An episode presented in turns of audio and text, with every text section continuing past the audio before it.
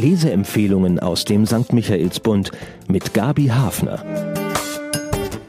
Mein Buch diese Woche stand auf der Longlist für den Deutschen Buchpreis und kommt aus der Schweiz. Der Halbbart von Charles Lewinsky. Es führt in die Zeit, als dort die Bauern ein Stück Freiheit von Klosterherren und weltlichen Herren erkämpften. Mittendrin der arme Bauernbub Sebi, der nicht kräftig genug ist für die Feldarbeit und ganz bestimmt keine Ambitionen hat, in den Krieg zu ziehen und den alle als Finnöckel bezeichnen, neudeutsch Weichei. Viele Optionen kann so einer ja nicht haben in einem kleinen Dorf um das Jahr 1315 und viel passieren wird auch nicht in so einer Gegend.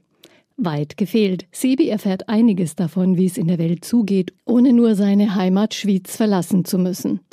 Sebi ist ein Schweizer Vorfahr des Simplicissimus von Grimmelshausen, nicht ganz so übermütig, aber ein heller Kopf.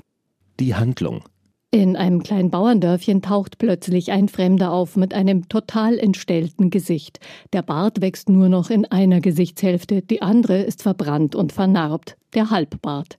So heißt auch eine Waffe, die im 14. Jahrhundert erfunden wurde, Halbbarte oder Hellebarde. Dieser Flüchtling bringt ein Stück Welt in das enge Dorf, wird zum gesuchten Gesprächspartner des früh verwaisten Sebi und seines großen Bruders, dem Geni, benannt nach dem Philosophen Origenes. Der andere Bruder, Poli, hat es mehr mit Schlägereien als mit Denkleistungen und will sich, so wie viele arme Bauernsöhne, als Söldner im Krieg verdingen, so wie sein Onkel Alois. Der schwächliche Sebi liebäugelt mit einer Mönchslaufbahn im großen Kloster einsiedeln, ganz in der Nähe. Der einfachste Weg, versorgt zu sein. Nur gefällt es ihm dann dort überhaupt nicht. Die Hierarchie ist noch ausgeprägter als im Dorf und er gehört zu denen, die nichts zu melden haben. Als er auch noch den Leichnam eines kleinen Mädchens den Schweinen vorwerfen soll, entschließt er sich zur Flucht. Er wird im nächsten Städtchen als Lehrling bei einem Schmied versteckt. Dort trifft er seinen Freund wieder, den Halbbart, der mit dem Schmied an einer neuartigen Waffe arbeitet. Sie führt dazu, dass einfache Fußsoldaten ein gut ausgestattetes Heer mit adeligen Reitern besiegen können. Und damit rückt der historische Rahmen des Romans näher, angekündigt in Gestalt des Onkel Alois, der sein Söldnerheer verlassen hat, um nun im Haus seiner verstorbenen Schwester zu leben und die Neffen für den Krieg auszubilden.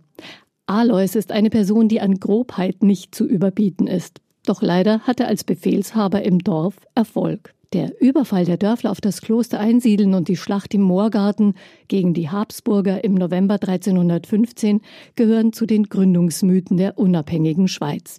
Und was wird aus Sebi, dem Weichei?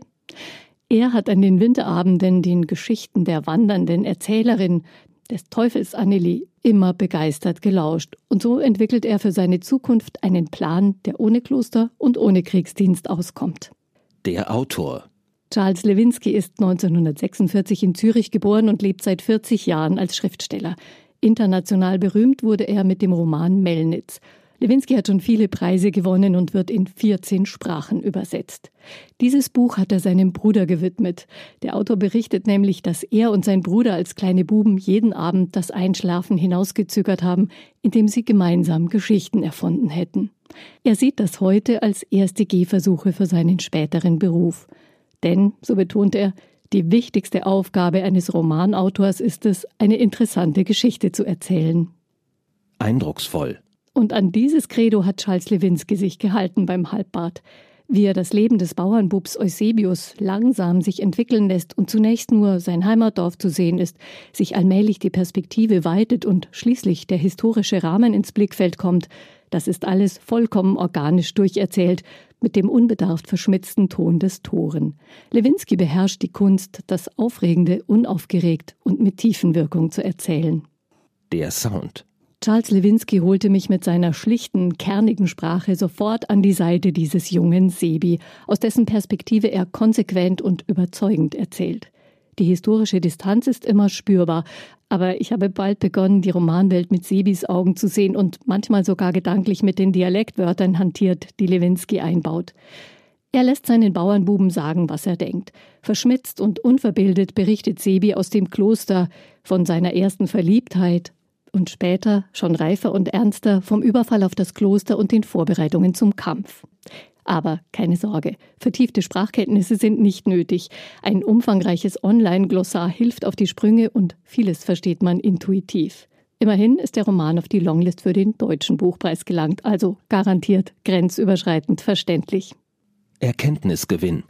Durch die historische Hintertür und mit einem liebenswerten Protagonisten lässt der Autor Menschheitsfragen anklingen, die sich aber aus dem Erzählkontext völlig unverkrampft entwickeln. Machtverhältnisse, Loyalität, Fremdenhass, Konfliktlösungen und Rachedurst sind solche Themen, die ja auch uns beschäftigen. Die Raubeinigkeit der Dorfbewohner steigert sich gegen Ende zur Brutalität im Kampf um die eigenen Interessen. Sebis moralischer Kompass jedoch ist intakt. Er hält sich an die Menschen, die auf Anständigkeit setzen und auf Wissen.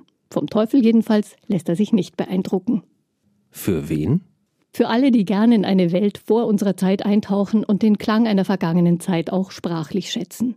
Und keine Angst, es werden in diesem lebenserfahrenen Roman keine Geschichtslektionen erteilt, was wiederum nicht bedeutet, dass man daraus nichts lernen kann.